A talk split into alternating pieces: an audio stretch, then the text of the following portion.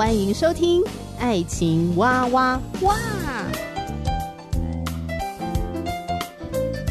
我是史哥哥，我是甜甜妹。各种情感话题，挖掘深度与广度，挖出感动与温度，为其中的美好惊叹不已。哎，是惊叹还是惊悚啊？以轻松漫谈的方式畅聊各种情感话题。爱情啊，我挖我挖我挖挖挖。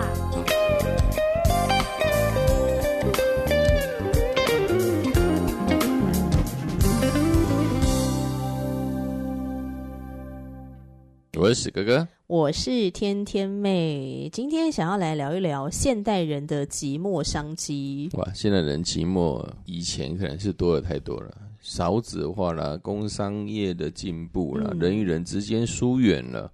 就做个比方好了，因为史哥哥在一个三个孩子的家庭长大，在我们成长过程当中。从小的成长其实是吵吵闹闹的，嗯哼，父母亲最希望的就是我们睡觉吧，睡着就不会有任何吵嘈杂。对，我们今天要玩的游戏就是看谁睡得最快，嗯、没有错。一二三，闭眼睛。那时候你说是寂寞不寂寞？但我觉得反正每天都好像有事做。刚开始小时候是很喜欢这种很热闹的状况，因为反正旁边都有可以打闹的对象嘛。哦，所以你是享受的。嗯、对对对，刚开始小时候是享受这样子。嗯那当然，慢慢的，大家都兄弟姐妹都长长大之后，每一个人都要为了自己的生活去奋斗。姐姐或妹妹都已经到美国，那就我一个人在台湾。当当我到台北来奋斗的时候就，就嗯，就慢慢的会感觉到，在这个城市里人很多，但是人与人之间的距离却很远。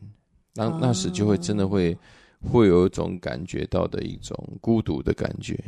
因为没有办法跟周遭人有更深入的、更亲密的关系嘛，所以那种感觉是不是真的像一些电影啊？它有时候在塑造呃主人翁的孤独感，在一个很热闹的大街上，人非常多，但是呢，他一个人在这个人群里面，然后 spotlight 打在他的身上。我觉得这是很孤单。这这是现代人应该说越越现代的社会，嗯，我觉得这种状况会是更明显吧。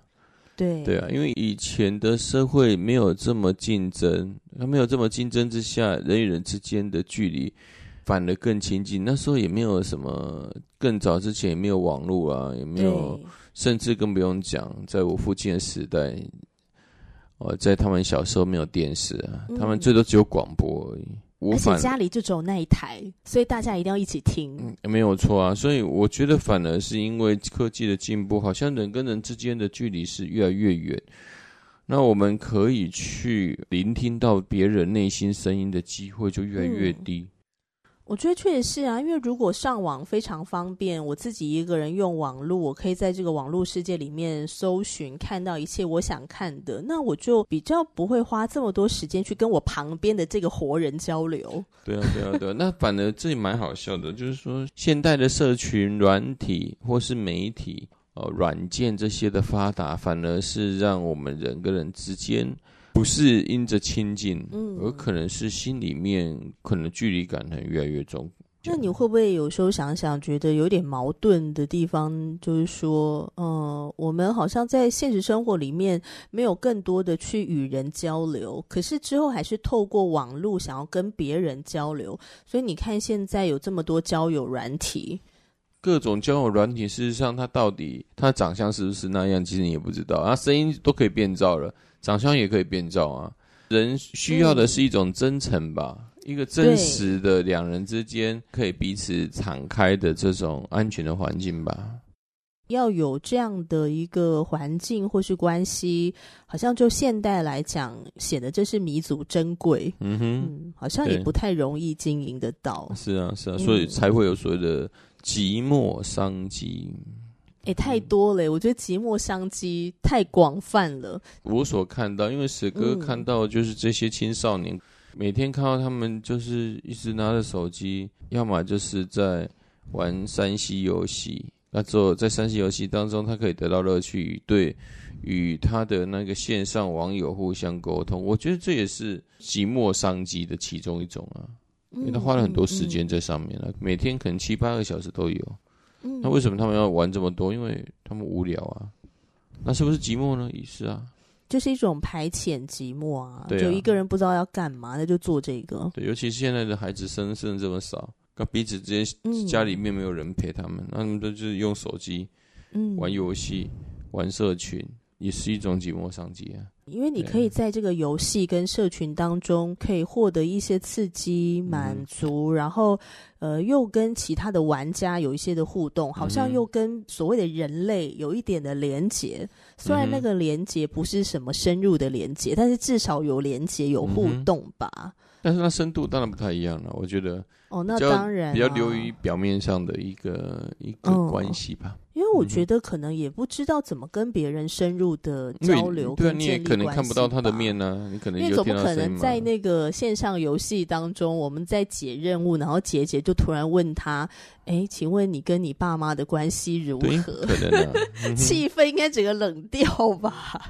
对，就 是我最近那个什么呃被分手了，寂寞商机，但也讲不到一些比较深入的话题呢。坦白讲，因为彼此要深入话题，应该要有一定时间的相处，而且这种相处是一个比较亲近的，的吧，亲近的真实的相处吧。那我觉得还有一种寂寞商机，你知道直播主吗？知道，这真的是现在算是一个蛮夯的网络职业吧，像什么直播带货啊，帮你代购啊什么的，直播带货这些。对，然后还有一种直播主，就是他除了带货之外呢，他比较多的时间就是他直播的时候呢，他就会唱唱歌，然后聊他的心事，聊他的生活，跟粉丝经营关系。那粉丝如果要送直播主礼物的话呢，你就必须要成为他的会员。那你如果要跟这个直播主更多互动，你就必须要送礼物。嗯。那你送的礼物对直播主来讲，那就是他们的他们的收入。嗯。就是好像那种呃，我自己一个人有一点点孤独。嗯。呃，也不是说这个孤独不好哦，因为我觉得有时候的独处是必要的，就是有时候享受一种孤单，这也是蛮好的。嗯哼。呃嗯，但是如果长期是这种比较寂寞的状态下，可能对身心灵，我觉得那个健康还是有所影响。那我觉得这个时候人就会自己找出路啊。对，我想要去听听别人的生活，他在他的世界里面，他都在想什么，他都做了哪些事情。嗯、某方面来讲，社群媒体，IG 啊。脸书啊、微博啊等等等的各种的这种社群软体，我们可以看到别人的生活，看到别人秀的照片，看到别人拍的影片。就某方面而言，这是不是也是一种寂寞商机？对啊，应该也是说让别人知道自己在做什么吧。你自己存在不是孤独的，自己存在还有别人可以进入我们的生活吧？对啊，或者说你可以看到别人的生活啊。嗯、对。只是这到底呃，你持续的去看到底对你是好还是不好？嗯，这个就是每一个人的想法不同啦，不予置评。因为也有一些人觉得说，如果你长期去关注别人的生活，觉得啊，别人都生活过得真很不错。嗯，呃，虽然刚开始会觉得有一点被怎么讲啊，被抚慰吗？或者说满足自己的某些好奇心等等的打发时间。可是久了，有可能会陷入在比较里面，所以其实也蛮不健康，嗯、而且会觉得说啊，大家好像都过得很好，只有我一个人过得这么无聊，我怎么那么悲惨？嗯哼，那当然，我觉得这又是另外一方面的一个问题了，因为我们想说，这寂寞商机事实上刚开始就是我们好奇嘛，我们好奇彼此之间，嗯，或是我们很想把自己的生活，呃，让别人也可以知道嘛。当然，你说最后像天命你所说的，嗯、呃。哦，我们陷入了互相比较，这又是另外一个方面的一个事情。但是这也可以知道，说我们每一个人是是很想跟别人或是他人互动。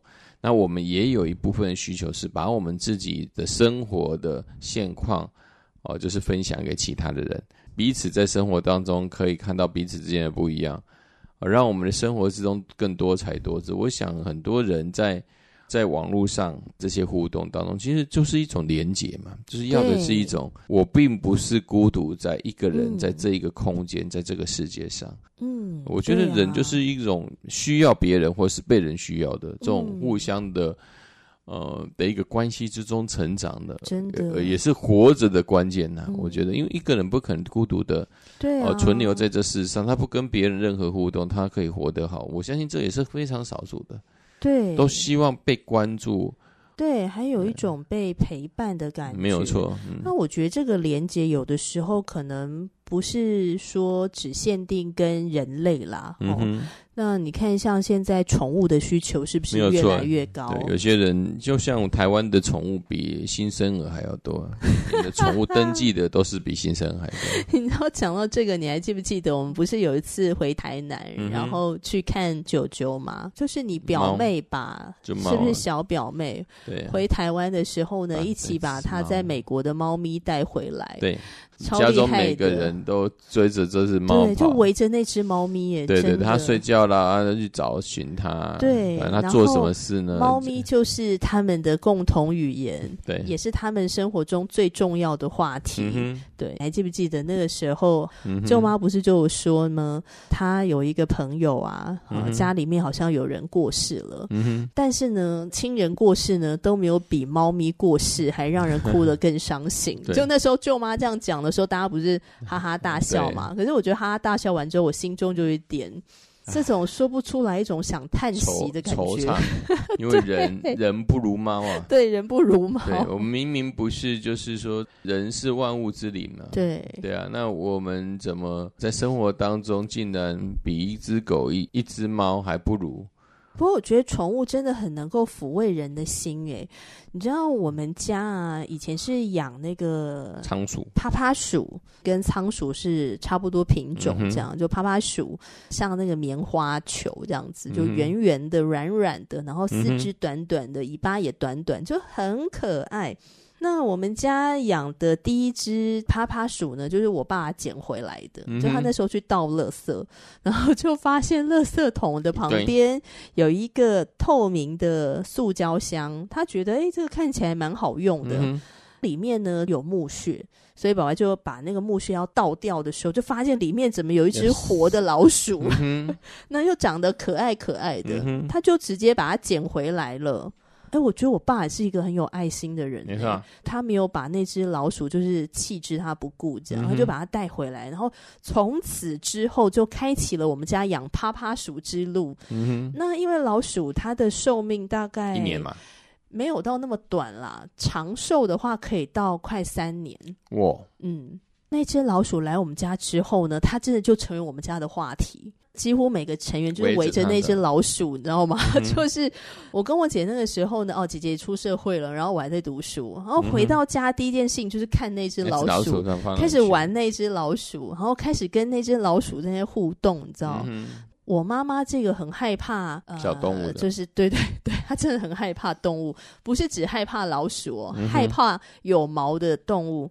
我妈都会跟他互动，哎，嗯、就我妈煮饭啊，或煮红豆啊，都会拿去给他吃。就那只老鼠真的抚慰我们的心，所以他过世之后呢，又有朋友再送一只母的老鼠给我们，嗯、然后我跟姐姐又再去买了一只公老鼠，嗯、然后他们就交配了，交配之后就生了一窝小老鼠，嗯、所以我们家老鼠的数量曾经高达十八只。嗯哼，那你知道小老鼠他们晚上啊，他们会叽叽叽的叫，你知道吗？而且他那个叫声，他那个叫声我真的不会学，因为他那个音频非常的高，很尖，很细。嗯、我们把它放在客厅，就是鼠窝，鼠窝在客厅。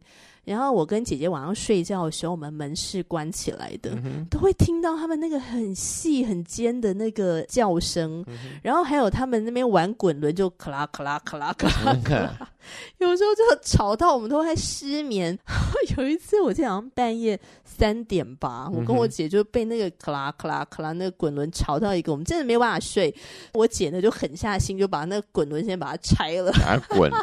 把它 就不让他们滚这样，然后等到早上我们要出门再把它装回去。你不是说你们不是养什么之后，它常常会会跳到那个姐姐的身上？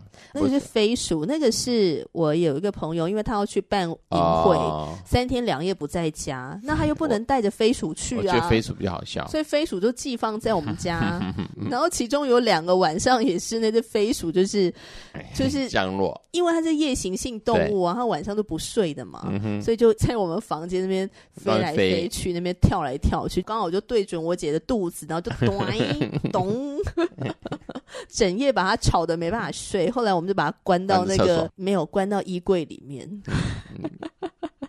好啦，讲那么多老老鼠跟飞鼠，其实就是它真的很抚慰我们的心寂寞商机当中、嗯，就是说你生活很多的压力，当你在跟你可爱的宠物互动的时候，你都觉得那些压力、苦闷都被释放掉了。嗯，那这为什么对人就没有办法呢？就是就这些动物，但对人就没办法有，因为因为人很复杂哦。没错，像那些老鼠也不会跟你对话，它就叽叽叽叽叽叽叽的。就老鼠就很可爱啊，嗯、它就是一个单纯的小动物这样子。嗯、对呀，难怪那个天天妹每天他都在都在看很多动物。对非常多的，这是一种寂寞商机，嗯、就是看看动物。嗯、像我跟我姐姐身边也有好多单身的朋友，他们都是养宠物，嗯、各种不同的宠物。嗯、然后每次去跟他们互动的时候呢，他们就会一直讲说他们的宠物多可爱，然后多么疗愈他们的心，这样没错。所以我觉得久而久之就可以去理解说，为什么他们宁可跟宠物建立关系，也不想要去谈恋爱啊。嗯哼，嗯，谈恋爱的话，你还要。花钱花时间，哎、欸，其实养宠物也非常花钱花时间呢。对对，但是重点是宠物也不会背叛你啊。嗯哼。而且宠物虽然它，对了，它有时候也会惹你生气。对。可是你就会觉得它很好笑又很可爱啊。嗯哼。可是如果是一个活人惹你生气的时候，你就会想说，这个人喜安诺啊。而且你也很难控制它。对啊，就难难怪有什么女仆啊，一些一些店女仆店啊，男仆店什么。嗯这也是可能也是寂寞伤心所所出来的吧？对，我觉得是。对啊，寂寞商机有时候不只是呃，也不一定要跟活人嘛，哦，嗯、有时候跟宠物，嗯、甚至呢，你可以跟有机体。所谓的有机体就是这是什么有机体、啊？那个乳胶娃娃、细胶娃娃、嗯、乳胶娃娃。对，像娃娃就就以前有些娃娃也是一种，就是什么以以前有小时候会。会买娃娃，就是放在床边啊，这也是一种寂寞商机。跟娃娃一起睡觉嘛。嗯哼。但是后来那个娃娃就是变成像真人一样的耶，嗯。而且它是用非常精致的方式去打造这个娃娃。嗯哼。呃，你甚至还可以充电。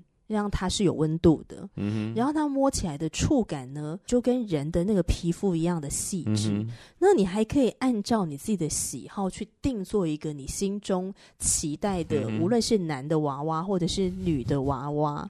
那所以后来就有看到一些新闻，就是说有些人就是爱上了他的乳胶娃娃啊，然后就跟娃娃结婚，嗯哼，呃，去领证什么的。嗯哼，这也真的就是寂寞商机吧？这是很很难去想象有这样子的一个状态，人的寂寞可以寂寞成这样子。嗯、对，呃，有一部电影叫做《充气娃娃之恋》。嗯哼，那那个年代的仿真娃娃呢，没有像现在，因为科技越来越厉害了，所以以前就是叫充气娃娃。嗯、那我们现在比较精致，就是叫乳胶娃娃。嗯哼，那那个充气娃娃之恋呢，就是男主角他就是一个孤独一匹狼。就上下班他，他他就是一个人，嗯、然后也都不交女朋友。哥哥跟嫂嫂住在他的附近，嗯嗯，哥哥跟嫂嫂也很鼓励他，更多的去跟别人互动啊，去交朋友啊，嗯、去参加活动啊，去交女朋友啊。他都没有，对，他就是一个社恐。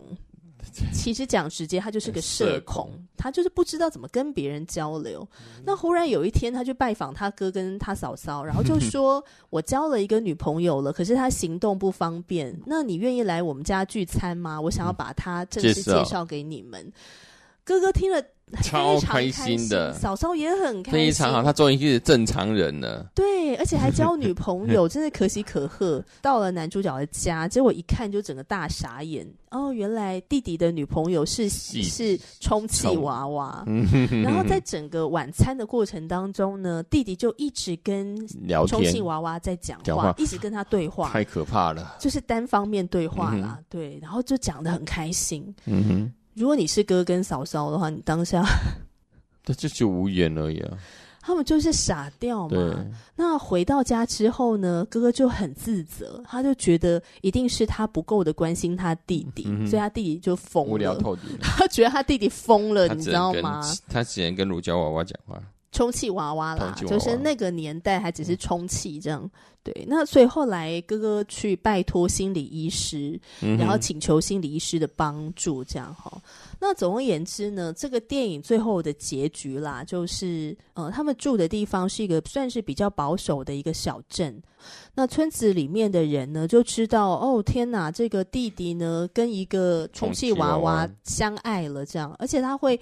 推着那个轮椅啊，就是载着他的娃娃，然后到处去溜达、逛街什么的。那哥哥跟嫂嫂呢，他们会觉得说啊，弟弟现在遇到这个挑战，那他不想要排斥他的弟弟，那所以他也希望呢，镇上其他的人也可以先把这个充气娃娃当成活人一样的来对待，嗯、跟他互动、跟他拍照什么之类的。所以渐渐的就帮助这个弟弟没有这么社恐。嗯哼，好，他渐渐的。愿意跟别人多一点的交流，去参加活动，嗯，对，所以他跟这个充气娃娃相处的时间就越来越少了。嗯、好，那总而言之呢，这部电影他后来的结局就是，这个男主角后来就是不再社恐，嗯，然后他也找到了一个可以跟他互动的一个女性。嗯、那这个充气娃娃呢，就退场了。那怎么退场呢？就是有一天男主角抱着他的娃娃，然后这边痛哭流泪，说他的娃娃死掉了。嗯哼，对，那总而言之。之后来那个娃娃就落幕，就对，好，我觉得，嗯、呃，我们今天聊到这寂寞商机，不是要说购买 或是使用充气娃娃或是乳胶娃娃的人是不是有病，还是他是疯子？这个不是我们要探讨。我觉得我们要想要聊的就是说，其实我觉得人真的很需要有这种情感的交流。对啊，我们要正视自己，嗯、自己有需要跟别人互动的这样子的重要性嘛？就是在社恐的人也是有这个需求。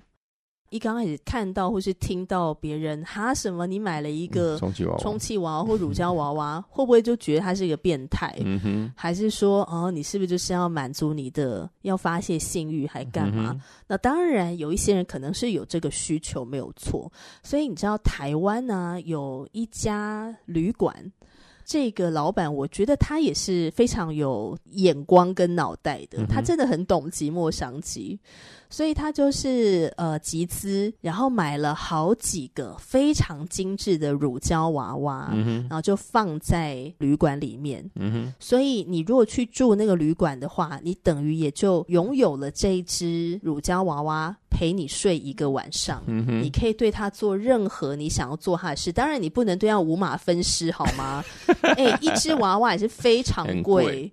它可以台币二十万到一百五十万不等，嗯哼，嗯，但是你若去那个旅馆住一个晚上的话，就会有一个很精致的乳胶娃娃陪你睡一个晚上，嗯、对，你可以跟他谈心，就是你自己单方面的啦，好不好？嗯、自言自语，你也可以抱着他一起睡觉，当然你也可以跟他做一些所谓的好运动。对、嗯，那我觉得这老板非常厉害耶，这就是寂寞商机。可是我觉得有一些人聊到这个时候，他就觉得啊，那是不是就是满足性欲？可是很多时候我，我我觉得不不只是那个，我觉得重点还是情感的那种满足，想要被陪伴吧。嗯哼。如果今天我们很渴望被陪伴，可是却只能够靠不是活人的方式，当然，我觉得每一个人排遣寂寞的方式有很多种啦。对啊，对啊。但真实的跟人之间的一个互动，嗯、我觉得他的感受还是跟跟那个跟充气娃娃的不太一样了，因为充气娃娃或是乳胶娃娃都是单方面吧。然后你看娶这个乳胶娃娃，那我就在想说，你到底把婚姻当成什么呀？你到底把夫妻关系当做什么呢？不一定以后还、哦、不一定以后乳胶娃娃还还有那个 AI 辨识系统，它还会跟你对话。你觉得你可以想象你跟一个乳胶娃娃谈恋爱是什么情况吗？呃、我没有办法，我没有办法。那你觉得你为什么没办法？是 gay 啊！你可以跟他做任何事情，可是他不会反抗你耶。不要，我我还是希望可以有一些反抗的，跟我意见不一样的。我说东，他就西。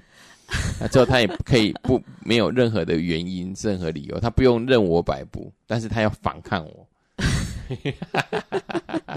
什么、啊？我没有办法。对啊，是真的是这样。我我我比较喜欢真实的，因为真实的就是没有完全的同意你嘛。嗯、对，他就是会有不同的意见啊，跟你截然不同的想法。嗯、我比较喜欢，这才是真实的。这这这又不是你的你的另外一个哦，不管是朋友啦还是伴侣之间，也、嗯、没有可能完全的去附附和你的意见啊。有些人能接受嘛？那我没办法想象了。对、啊，所以你小时候也不会跟娃娃对话，还是顶多只是放在床头边，对啊，床头边啊，睡觉啊，就啊，我很爱你啊，好像就，就、哦，所以你也会跟他们说你很爱他们、哦，对啊，就很爱他，好啊，怎么那么可爱啊？我好像从来都没有需要一个娃娃来陪我睡，然后我好像也都不会跟这些娃娃互动什么，对啊对啊、即使我以前很喜欢玩芭比娃娃。